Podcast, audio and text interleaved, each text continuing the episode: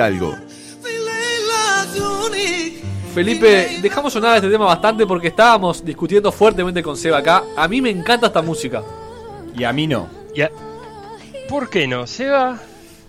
Este, no quiero ser duro con la musicalización de modo avión, así que prefiero llamarme a silencio. A mí me gusta porque nos lleva siempre a nuevos horizontes. Jamás en mi vida escucharía esto. Y Me no, parece. Por algo no lo escuché. Claro, por algo no lo escucharía, pero bueno, me permite ampliar horizontes. Capaz que un día me encuentro con un tema que sí escucharía y está bueno. Es el segundo modo avión que convence a Nachito, más no así a- al editor, Es ¿verdad? A mí no- cierto, no me- el no tema me- italiano aquel estaba buenísimo. No el- me el de gusta la música del mundo esta que elegís, Felipe. Perdóname que te lo diga. Me parece que yo escucharía punk musulmán. No, eh, Felo, yo te cuento. A Ley le gusta la música argentina. Todo lo que sea argentino le gusta a él. ¿Bandas argentinas elegidas hoy? Ninguna. ¿O sí? Acabo ya intoxicado. Ah, pero no sé. No sé. ¿Qué cosa? Mirá, Va, venimos de mirá, ya, que me, ya que me provocás, vas- vamos a escuchar hoy un tema punk de Gogol Bordelo, que es una banda formada por un ucraniano, un bielorruso, un filipino, un ruso, tres estadounidenses y un etíope. Toma pavo. ¿Y, ¿Y hay algún musulmán ahí? ¿Alguno de ellos será musulmán? Seguramente. Seguramente. Está bueno, la próxima vez lo pongo con eso. Pero bueno, escuchamos Leila, que quiere decir una noche en, en árabe. Así que eso, eso, capaz que no, había, no habías entendido la letra porque cuando entendés la letra, Ah. que es una canción que habla de que si me queda una noche en el mundo, si esta es la última noche de mi vida, la quiero pasar contigo, es una cosa así como romántica. Yo pensé que Leila era un tema de Eric Clapton. También, pero eh, me parece que no, no sé si Eric hablaba árabe. Pero bueno, dejémonos de tanta cháchara. Vamos a ponernos a hablar del, del Ramadán. Dale. Eh, que, que es el mes de, del ayuno, donde no se, no se puede para los musulmanes que, que decidan respetarlo, no se puede ni comer ni beber desde que sale el sol hasta que se oculta. Eh, y usted me preguntará, ¿cómo, ¿cuál es el momento exacto? Bueno, en el siglo XXI, en los tiempos que corren, existen aplicaciones que te dicen cuándo comienza el, el- el- el- el ayuno de ese día y cuándo termina. Ramadap Eh, principalmente se llama. Rama- Ramadap, exactamente. Muy bueno. Y, y que es muy útil aparte porque eh, uno puede respetar el Ramadán estando en Uruguay, en Arabia o en Estados Unidos. Entonces va variando muchas Claro, veces no eh, tiene- el horario. No tiene un lugar del mundo, sino que es simplemente eh, sujeto a una religión. Claro, exactamente. No es, Eh, no es una fiesta de un lugar, no es como que eh, hay murga en, en carnaval de Montevideo y punto. No, no, no, claro, exactamente. Es una, es una festividad de, de- de todos los musulmanes en, cual- en donde se encuentren, en cualquier parte del mundo. Y que decidí relacionarlo con el deporte porque puede llegar a ser bastante complicado esta combinación de Ramadán y ser deportista. Eh, porque te altera un montón de cosas como vamos a ver eh, durante toda esta, esta este modo avión. No Pero me, no me imagino a un musulmán eh, corriendo ahora el Giro de Italia, por ejemplo, este fin de semana, o el Tour de France más adelante. Bueno, eh, desconozco, desconozco si hay algún musulmán o jugando Roland Garros, quizás. Eh, no lo sé, pero lo, lo podrían hacer. El, no creo que una carrera ciclista, porque sería totalmente inviable no poder hidratarse durante las 5 o 6 horas que dure una etapa de, de Giro o de Tour de France. En eso estamos de acuerdo. Pero no deja de poderse practicar otro montón de deportes, como vamos a ver a continuación, y algunos nombres de, de deportistas famosos que son musulmanes y que nunca han dejado de dejar de ser deportistas, digamos. Bien, lindo. lindo. Pero yo quiero arrancar un paso antes todavía, porque eh, a veces damos por supuesto algunas cosas y vamos y estamos hablando de una religión que me parece que llega bastante distorsionadas algunas explicaciones a, a Uruguay, a Sudamérica en general. Entonces vamos a empezar por el principio y es vamos a definir qué es un musulmán. Y es una persona que cree que la voluntad de Dios fue revelada por Mahoma a través del Corán. Bien, ¿Bien? bien, bien. ¿Mahoma es una persona Mahoma- física o también es una entidad divina? No, Mahoma fue una persona física, es considerada por los musulmanes el último profeta, el último de todos los profetas, donde, por ejemplo, Jesús es otro de los profetas que considerados por el mundo musulmán, pero Mahoma fue el último y fue a quien Dios le reveló su voluntad a través del Corán. Bien. Islam significa el acto de someterse y musulmán significa uno que se somete. Clarísimo. Bien, clarísimo. Y a mí me parecía importante aclarar que no hay que confundir árabe con musulmán. Eso está bien. Porque árabe es una denominación étnica y cultural y musulmán es religiosa. Entonces, vamos a encontrar árabes que no son musulmanes, como los católicos coptos en Egipto, que son árabes pero son católicos, o musulmanes no árabes, como los turcos, los persas, los malayos, o la gente de Bosnia y Albania. O un uruguayo que se quiera hacer musulmán. O un uruguayo que se quiera hacer musulmán. Exactamente. El Islam tiene cinco pilares fundamentales que son eh, testificar que, bueno, Dios es el único Dios y Mahoma su mensajero, eh, adorar, cinco oraciones diarias, eh, el rezo orientado hacia la Meca, el diezmo, la peregrinación, por lo menos una vez en la vida un musulmán debe visitar la Meca, y el ayuno, que los creyentes lo pueden realizar en diferentes momentos del año y por variados motivos, pero en el mes de Ramadán es obligatorio. Una pregunta, ¿la visita a la Meca tiene que ser en alguna fecha concreta o puede ser en cualquier momento del año? No, en cualquier momento puede ser. Hay, hay, incluso tengo una anécdota y es que mi padre, que, durante muchos años trabajó en Pluna, eh, hubo un, un, año particular en que alquilaron un avión de Pluna, eh, la gente, no me acuerdo de dónde, creo que de Arabia, y durante un mes estuvieron trasladando fieles musulmanes desde Nigeria a Arabia, a la Meca. Un mes haciendo ese trayecto, eh, donde incluso hay algunos momentos especiales que, los gobiernos eh, también ayudan, digamos, porque no, supongo que no es sencillo llegar a Arabia desde cualquier parte del mundo, pero sí, lo pueden hacer en cualquier momento.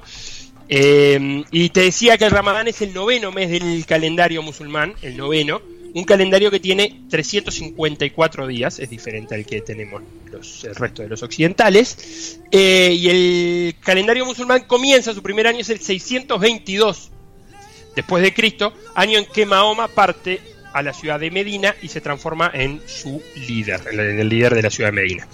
Eh, según la tradición islámica, este mes, el de Ramadán, fue en el que Mahoma empezó a recibir la revelación del libro sagrado, o sea, del Corán. En este mes fue que empezó a recibir eh, lo que luego trasladará al Corán.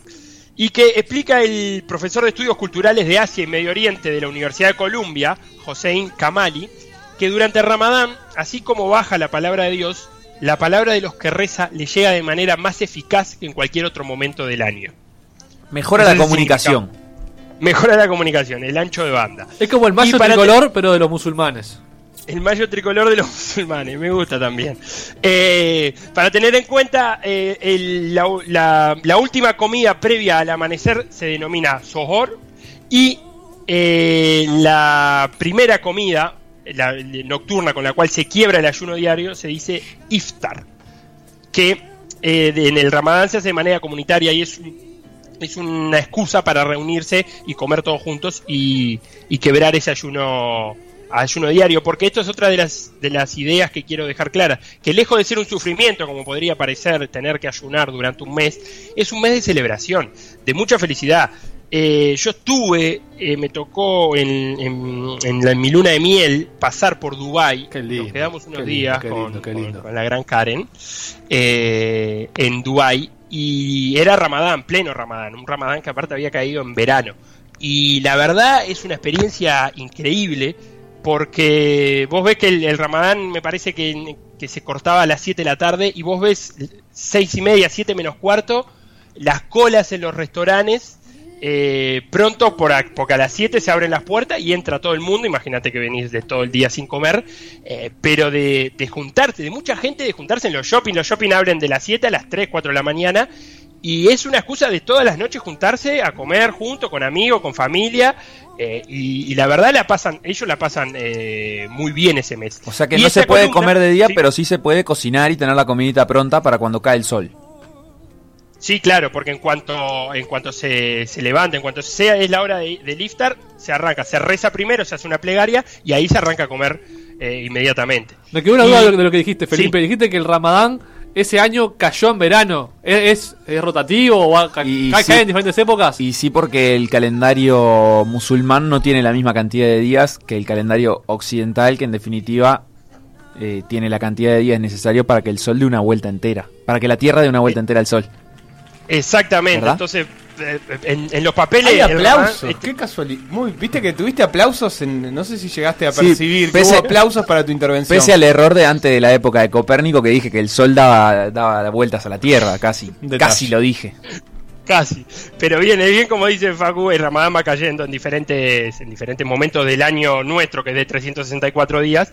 Y por ejemplo, eh, básicamente se va adelantando casi que poquito menos de un mes cada año. Este año arranca el sábado, pero el año pasado cayó en junio, julio, una cosa así. ¿Se entiende? Clarito. Eh, decía que en esta columna nos van, a, nos van, a, acompañar dos voces, aparte de la mía y de la, y de la de ustedes, que son Gonzalo Matraca Gutiérrez, ¿lo recuerdan? Un delantero eximio, ex Danubio. Eximio, ex Danubio, eximio y ex Danubio, qué feo eso. Eh, sí, que también jugó en Bellavista, en Rentista, en Fénix y anduvo por Oriente Petrolero, el Sushitepeques, y que ahora es el ayudante técnico de Fossati en la selección de Qatar. Es además el yerno de Fossati, creo. Es el yerno de Fossati. Sí, y de hecho empezó esa relación cuando Fossati lo dirigía. Ah, bueno, bueno, bien. Es una linda historia. Y, y después va, también a, nos va a acompañar Alejandro Martínez, el popular Cabeza Martínez, que es profe de Mauricio Larriera, el entrenador, y mm, que también tiene experiencia en Qatar. Y vamos a escuchar primero al Matraca Gutiérrez hablando de su experiencia durante el Ramadán.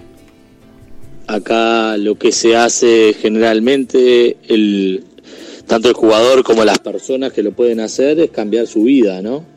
Eh, vivir de noche y dormir de día. Obvio que la gente que trabaja y que tiene diferentes ocupaciones no lo puede hacer y lo sufre un poco más.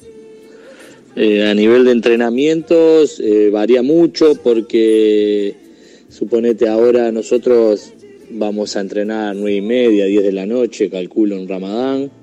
Los partidos van a ser, el partido eliminatorio está fijado para las 10 de la noche, tenemos una, una un amistoso con Emirato a las 10 de la noche, hay mucho más vida nocturna, los shopping, supermercados, todo eso eh, abren más tarde y cierran más tarde porque en el día la gente no va, porque el que puede trata de dormir lo más que pueda eh, para no para no sufrirlo tanto, igual que los restaurantes, todo eso está cerrado, los niños entran a la escuela más tarde, van a tener menos horario. Entonces te cambia un poco, te toca un poco la vida, pero Ahora en general acá la liga terminó, están casi todos los deportes de vacaciones, entonces no se sufre tanto. Ahora de escuchar al Matraca estaba pensando, está calculado que el Mundial de 2022 en Qatar no caiga en Ramadán, ¿no? Eh, bueno, lo que convengamos que lo querían hacer en julio, ¿verdad? En pleno verano. O sea que calcular y Mundial de Qatar y FIFA no creo que se lleven bien. Pero Calculen no, bien porque si no... Sí, no, no, va a ser en diciembre. Me parece que no llega. Habría que consultar eh, cuando cae Ramadán en el 2022. Pero me parece que no, me parece que no. Eh, igual, ya te digo, querían organizarlo en julio, que hay 45 grados a la sombra en, durante el día.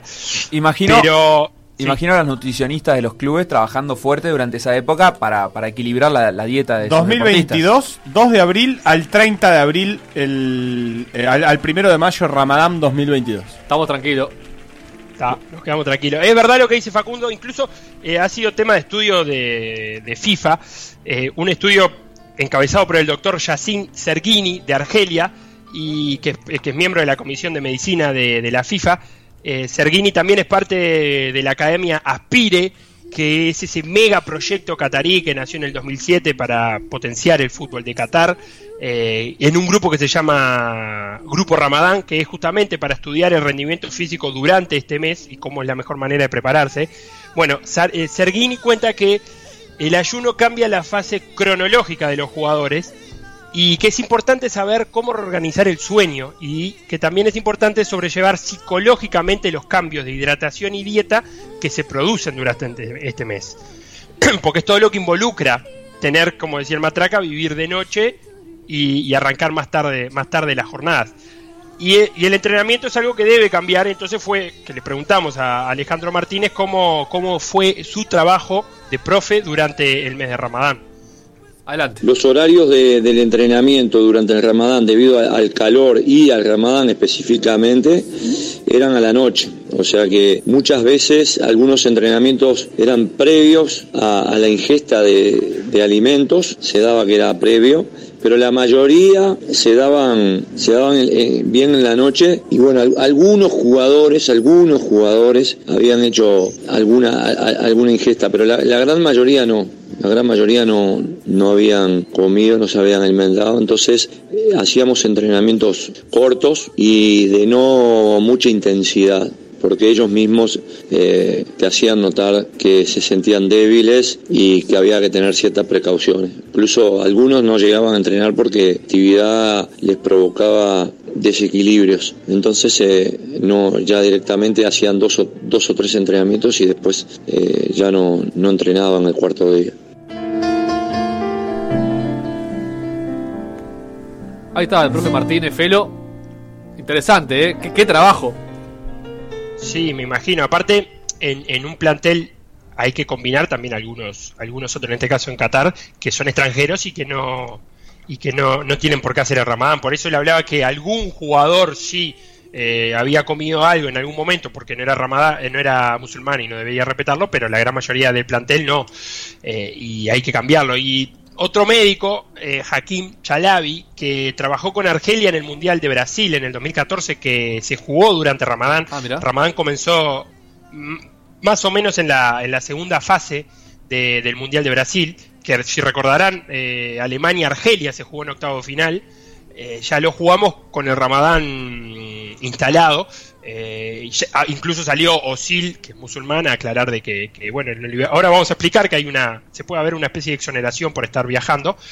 Pero Chalabi, que acompañó a Argelia en ese mundial, eh, dice que, que en este periodo de tiempo los riesgos aumentan en cuanto a las lesiones y obviamente hay que cambiar el nivel de nutrición y también los alimentos en sí. Es fundamental que el futbolista esté bien hidratado durante estos días y sobre todo es básico el descanso y que es necesario que la siesta sea más larga para contrarrestar las horas de sueños perdidas durante el tiempo que se emplean para comer por la noche. Claro. Y eh, trayendo esta imagen de Chalabi, de, de, las comidas y demás, vamos a volver a escuchar al Matraca que eh, en su época de jugador nos cuenta algunas cosas que él veía en el vestuario durante Ramadán. A ver. Pero me ha pasado que me ha tocado en la época de jugador, eh, en el medio de la temporada, y, se no, con el correr de los días se nota el desgasto de los jugadores, son muchas horas sin, sin tomar líquidos, sin comer, y que después se comen todo, ¿no? Eh, cuando pueden comer, comen de más. Me ha tocado también de, de jugar algún partido en Ramadán no me acuerdo ahora la hora, pero tipo seis y media, siete de la tarde, y, y que mis compañeros estén comiendo en el vestuario, y cualquier cosa aparte, de, y, y, en un rato jugar, porque los tipos hacían, desde que había salido el sol, que no, que no probaban bocado ni tomaban agua, ¿no?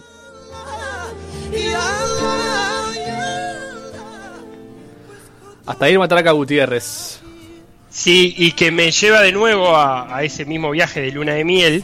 Que, que te quedó grabado, ¿eh? eh. ¿Qué luna de miel ¿cómo? esa? Que te quedó grabada a fuego. Eh, me quedó grabada, claramente, como me quedó grabada. Y luego de Dubái nos fuimos a Maldivas. Oh. Y, y, en el hotel donde estábamos quedando en Maldivas, eh, que, que, es una isla, eh, el hotel mismo era una isla entera, eh, había una vez por semana había un, se organizaba un fútbol entre los los, los, los huéspedes y el personal. Y cayó en Ramadán. Y claro, el, el, no querían dejar de hacerlo. A mí me pareció, la verdad, me sorprendió un poco porque había que jugar un partido de fútbol a las 6 de la tarde todavía durante el ayuno diario, eh, con calor. Eh, y, y, no, y, bueno, nos explicó el que organizaba el, fútbol, bueno, mira, en vez de jugar 45 minutos, vamos a jugar dos tiempos de 30, porque los muchachos están sin comer ni sin tomar agua. Entonces, y ahí, bueno, igual se jugó el partido ese, eh, un sacrificio enorme de, la gente de Maldiva para jugar ese partido, porque la verdad, eh, eh, enfrentar un, un, partido entero sin haber comido ni bebido durante el día y sin poder hidratarse durante el partido suena un poquito duro, ¿verdad? Sí, demasiado. Eh, y bueno, vamos a cerrar con un audio de Alejandro Martínez de nuevo, porque el Ramadán también involucra mucha introspección, o sea, mucho de eso de, de, de, reflexión, y que el ánimo en el vestuario puede llegar a variar no solo por estos cambios de, de comidas y, y de, sueños, sino por esto de la introspección. Y Alejandro Martínez nos agregaba alguna que otra cosita más. Había que tener mucho cuidado con, con las expresiones, eh, ellos le dan mucha, mucha importancia a que no haya este, malas palabras, que no haya malas expresiones, eso es muy importante para ellos también. Posterior es un mes de festejo también, cuando finaliza el Ramadán existe el Eid Mubarak, Eid Mubarak, incluso se saluda el Eid Mubarak, es una festividad y se, dan de tres a cuatro días libres, se tiene que planificar eso. El, ayuno lo viven con mucha felicidad, con mucha felicidad lo viven. Este, es un mes muy en donde el, carácter de ellos es, muy, es muy agradable, ¿no? No es la imagen que tenemos nosotros de que un mes en ayuno eh, lo vamos a sufrir, qué mal que estamos, no. Obviamente que está dentro de sus costumbres religiosas, de sus tradiciones religiosas, y lo viven como, como algo agradable, ¿no? Sanador para el cuerpo también. Incluso a nosotros nos sugirieron hacer el ramadán. Este, un directivo eh, nos sugirió muchas veces que hiciéramos el ramadán. Pero, muy interesante el testimonio de Martínez nuevamente. ¿Cómo dijo que se llamaba la, la festividad? ¿Eid Mubarak o algo así? Sí, en español es la fiesta del Eid, que es eh, eh, cuando se termina el Ramadán, o se clausura, que este año va a caer el 26 de junio. Eh, supongo que Eid Mubarak es el saludo, justamente, como feliz Eid, feliz final de Ramadán. Claro. Eh, dicho esto, quería hablar que hay una, una pequeña cláusula establecida para los musulmanes que viajan durante el Ramadán y durante, mientras estén viajando, pueden interrumpir el ayuno. También lo pueden interrumpir aquellas personas que se encuentran enfermas o que por algún problema de salud no, sea bastante inconveniente ayunar, tampoco hay que hacerlo a rajatabla. Pero esta, esta cláusula de, de, que si un musulmán se encuentra viajando puede interrumpir el ayuno, incluso puede recuperar esos días que no, no está haciendo el ayuno, lo puede recuperar en, otra, en otro momento del año.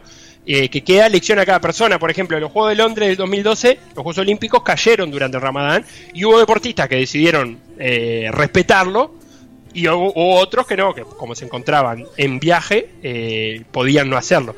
¿Y ese, y, ese trámite y, ante quién se hace? ¿Cómo? ¿Ese trámite con quién lo haces? Con Alá. Ese, no, sí, claro, con uno y Dios, uno y Dios, eh, exactamente. Eh, lo que sí hay a veces es como en los Juegos Olímpicos de Londres, eh, por ejemplo, la comisión de ulemas, que son los sabios religiosos de Marruecos, emitió una fetwa, que es un decreto, una fatwa, perdón, que decía que bueno, que los deportistas marroquíes podían comer y no iba a pasar nada, como que la, una, a ver, si lo llevo a la cristiandad, que la iglesia certifique de alguna manera que, bueno, tranquilo, no va a pasar nada si lo interrumpís porque estás eh, en los Juegos Olímpicos o deportista, estás de viaje. Lo mismo pasó con, con las autoridades religiosas de Egipto, que hicieron lo mismo. Y, pero hemos enfocado toda esta columna a respetar el Ramadán en países árabes, que debe ser bastante más sencillo porque todo el país eh, cambia la rutina durante un mes, entonces es más, más sencillo. Pero eh, en otros países del mundo eh, lo respetan igual y algunos de los jugadores de fútbol musulmanes más famosos como Osil, Ribery, Yaya Touré o Felaini, no me los imagino pidiendo que cambien el entrenamiento para las 9 de la noche porque ellos están haciendo Ramadán, sino que se adaptan, eh, obviamente hay que hablarlo con, con, con, los servicios médicos de cada club, pero se llevan adelante, pueden, llegar, pueden seguir teniendo su vida de atleta de elite y respetar el, eh, el Ramadán sin ningún problema. Muy bien, Felipe, muy interesante, la verdad. Aparte de ya dijiste que Felaini, por ejemplo, Osil, Riverí son musulmanes, Yaya Touré, no sabía, no sabía realmente. Sí, él lo supo, eh, lo supo ser como si hubiera dejado, no. Cuando el eh, Anelka también es musulmán. Mirá. Eh, sí, sí, hay varios, hay varios, hay varios Con Ali a la cabeza, ¿no? ¿Cómo? Con Mohamed Ali a la cabeza, digo. Mohamed Ali a la cabeza, exactamente. Mirá. Eh, para, para decir algo, más que nada, ¿no? ¿Querés eh, aportar una reflexión de cierre, Seba? Sí, quiero aportar eh, la dificultad que tenemos para, para, ent para entender, ¿no? Lo, lo, lo, es, es, como que te tienen que explicar que no están sufriendo porque tenemos... Yo personalmente tengo un balde en la cabeza en el cual me parece que, claramente lo, lo, escucho y pienso que es un sufrimiento y no una felicidad y te lo, te lo tienen que aclarar. Es, difícil desde afuera eh, inter comprender el compromiso que tiene eh, cualquier religioso, pero particularmente en este caso el, el, musulmán, para con un fin superior que le implica variar sus actividades de vida cotidiana sin que eso repercuta en nada. Es más o menos este, como cuando un hincha de Peñarol te cuenta que va el campeón del siglo. Para mí sería el paralelismo. que va con toda la alegría del mundo, pero sabe que un poco Y vos decís, Se "Pobre, come no- cinco no horas de viaje". ser, vas a estar cinco horas de tu vida. Pero me gusta. Y vos decís, pa, Dios mío. Es, para mí es lo más cerca que conozco. Claro, no, y la verdad tiene razón el Seba, y con, con esto cierro. Eh, yo que tengo la posibilidad de tener amigos acá en Viena eh, musulmanes, eh, y un saludo grande a Ahmed de Egipto que me ayudó un montón en esta columna. Eh, viviéndolo con ellos, la verdad es un mes de fiesta, la pasan bárbaro, eh, cualquier excusa, toda la noche tienen una excusa para juntarse a cenar con alguien, y, y así es como lo viven ellos. Claro, está está está súper interesante, súper interesante. Hay que pensar qué cosas también de nuestra de nuestra cultura cotidiana occidental serán vistas por ellos como, como incomprensibles y, y a nosotros no nos resultan pesadas. Eh, no, no se me ocurre ahora porque probablemente no tengamos nada tan sistematizado, pero seguramente las haya. Muy bien, este ha sido el modo avión con, con Ramadán y deporte. Aparte tiraste como al pasar Felo, luna de miel en Dubái, amigos musulmanes, Ahmed. Una isla en un las mundo Maldivas. Arriba, un mundo arriba, por Dios. Grande Felo, nos vemos el jueves que viene. Un abrazo grande a todos y hasta el jueves que viene.